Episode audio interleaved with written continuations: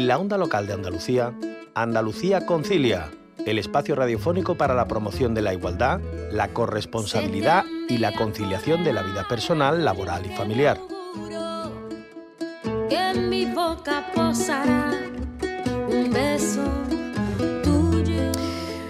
Hoy cerramos el espacio que dedicamos a hablar de conciliación y corresponsabilidad, donde hemos recogido diferentes perspectivas, desde la laboral hasta la realidad a la que se enfrentan las familias que tienen una persona con discapacidad física o intelectual en su seno. Hoy para cerrar, también nos centramos en un colectivo que generalmente tiene mayor dificultad para conciliar. Hablamos de las mujeres migrantes. Para analizar esta situación, tenemos al otro lado del teléfono a Jessica Vargas, integrante de la Asociación de Mujeres Migrantes por la Igualdad de Sevilla. Jessica Vargas, bienvenida a la Onda Local de Andalucía. Hola, buenas tardes. Bueno, ¿cuáles son los retos a los que se enfrenta una mujer migrante en Andalucía para poder conciliar? Bueno, los retos que nosotros nos, nos, enfrentamos día a día es brutal, me parece. El acto burocrático, por una parte, sostener cada, cada cosita, sustentarlo de lo que se nos hace falta y cada documento atrás en, todo el ámbito social y sobre todo gubernamental. Y aparte que nosotros pues día a día luchamos con nuestro día a día como siendo mujeres principalmente como personas y luego sosteniendo una familia, que es una dificultad porque no tenemos principalmente a la familia cerca, ¿no? Entonces, uh -huh. teniendo un niño y todo eso nos hace difícil uh -huh. el día a día. Eh, falta esa red, nos decía, pero además en el caso de las mujeres migrantes se da eh, en muchas ocasiones una particularidad que no se da en mujeres que están aquí y es que a veces esos hijos, esas personas a su cargo están en otro lugar, en su país de origen, en otro continente. ¿Cómo es, cómo se vive esta realidad? Sí, eso estábamos hablando algunas compañeras de una maternidad transinternacional, que su cuerpo puede estar aquí, pero su mente eh, está volando allí. Entonces es una cosa muy difícil y, y, y, de concebir y sobre todo el lastre que cargan esas mujeres, porque hay que maternar desde muy lejos y a veces eso no, se, no es visible, no, no se ve en el acto, pero esas mujeres llevan un día a día muy difícil, muy difícil y sobre todo carente, ¿no? porque al final no hay apoyo, ese apoyo de escucha, ese apoyo de donde la mujer pues por lo menos se, se sienta sostenida y decir pues no, aquí estoy y con esta realidad pues vamos para adelante, pero muchas veces les cuesta expresar y ser madre sin, tras internacional pues es demasiado difícil para una mujer sobre todo migrante.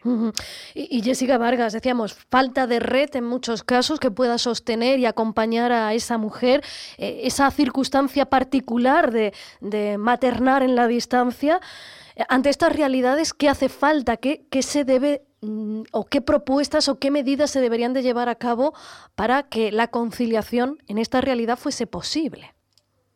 Bueno, principalmente regularizar a las personas migrantes sin documentos, porque hay muchas mujeres trabajando en hogares y, sin, y precarizadas y encima sin, sin un contrato y sin documentos. O sea, nosotros necesitamos la regularización para que esas personas puedan tener ya una un NIE y puedan estar participando también como todos los ciudadanos españoles para, aportando a la seguridad social y para que ellas puedan, puedan traer a sus niños y tenerlo cerca por lo menos ¿no? o sea en esa conciliación familiar que andamos buscando buscamos regularizar a la mujer que ya tenga esos documentos para poder eh, hacer activo de los de actos administrativos y puedan gestionarlo de una manera más eh, regulable y sobre todo también apoyo psicológico, ¿no? Porque al final las personas de, este punto que venimos con esa migración y ese duelo que a veces muchas veces nos cuesta hacer o no lo hacemos, pues no, no nos sentimos entendidas sobre todo y haciendo, y haciendo un trabajo, ¿no? De cuidado de hogar.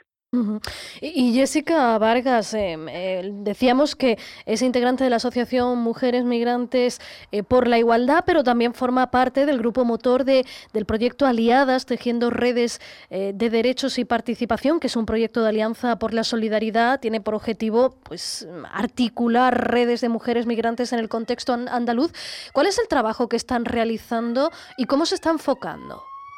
Ah, pues yo estoy muy contentísima con el taller, la verdad que estoy agradecida de participar del taller, somos muchas mujeres de muchos países y en principal que a la mujer migrante se visibilice, ¿no? Porque hemos elegido una ciudad, sobre todo Sevilla, que algunas muchas mujeres eh, de otros países hemos elegido, pero no somos visibilizadas actualmente. Y no hay canales directos donde se nos hace como algo más fácil y accesible para nosotras, porque a veces nos cuesta solamente llegar y solamente para hacer una cuenta de banco se nos imposibilita y no hay una formación directa para una persona que llega de fuera. Por otro lado, también poder a las mujeres y sobre todo en la, palabra, ¿no? Expresarse, porque a veces esa limitación racial que todavía existe, aunque muchas veces no lo vemos, pero sí nos ven por las facciones raciales ya de otro lado y ahí nos cuesta mucho enterar. Y Jessica, eh, hablaba de visibilizar las voces de las mujeres migrantes. Yo quería preguntarle, el hecho, ahora que estamos además a las puertas de unas elecciones, el hecho de que eh, en, muchos casos eh, el colectivo de personas migrantes y de mujeres migrantes incluidas en ese colectivo no vote, ¿eso hace que su voz tenga para las administraciones menos consideración? ¿Se sienten menos escuchados por esto?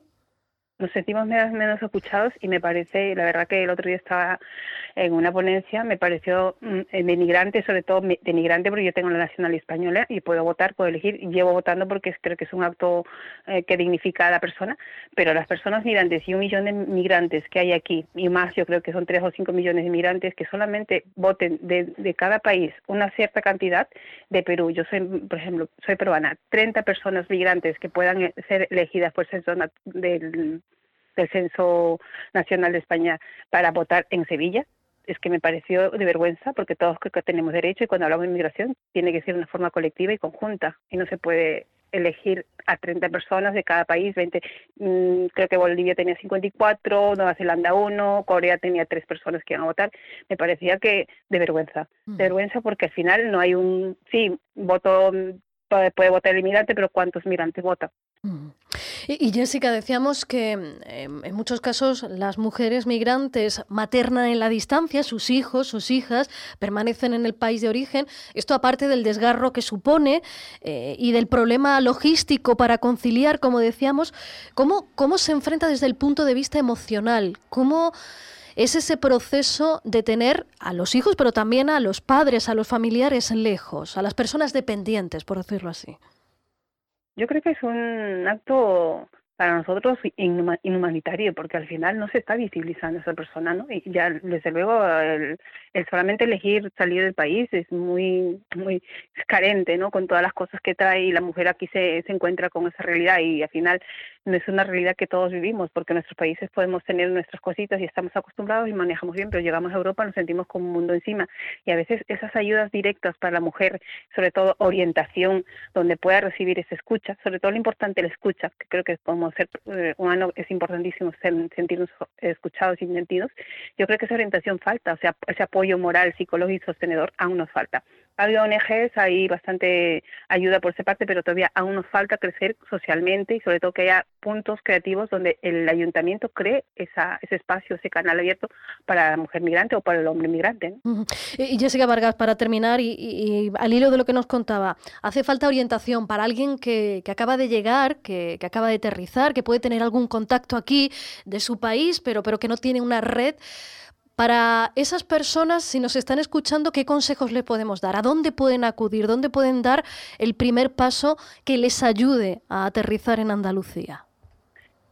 Yo creo que lo primero hay puntos mucho, como si ya coge, hay muchas ONGs como ahora mismo mm, Cruz Roja, Caritas, y hay muchos puntos, pero todavía aún en esos puntos que te puedo decir, aún carecen, mucho carecen de información, carecen de, de, de, esa, de esa escucha y de esa empatía, porque muchas veces se encuentran con personas y les ponen barreras, ¿no? ese acto burocrático que a veces por no tener una ahí les dificulta.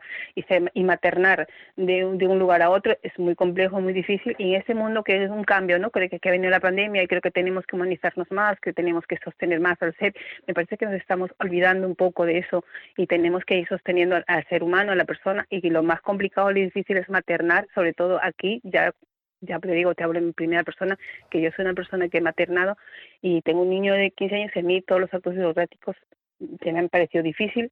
En un momento dado me he perdido muchas veces, mm. pero me he encontrado porque he estado orientada en todo momento, porque gracias a Dios que manejo la, la, red muy bien y por eso me he podido. Pero muchas mujeres carecen de eso y mm. a veces ahí no llega la ayuda y tenemos que ser más escuchadas. Jessica Vargas, integrante de la Asociación de Mujeres Migrantes por la Igualdad de Sevilla, gracias por habernos acompañado. Gracias a ti. Conciliación y corresponsabilidad, una campaña impulsada por EMA RTV con la colaboración de la Consejería de Inclusión Social, Juventud, Familias e Igualdad de la Junta de Andalucía.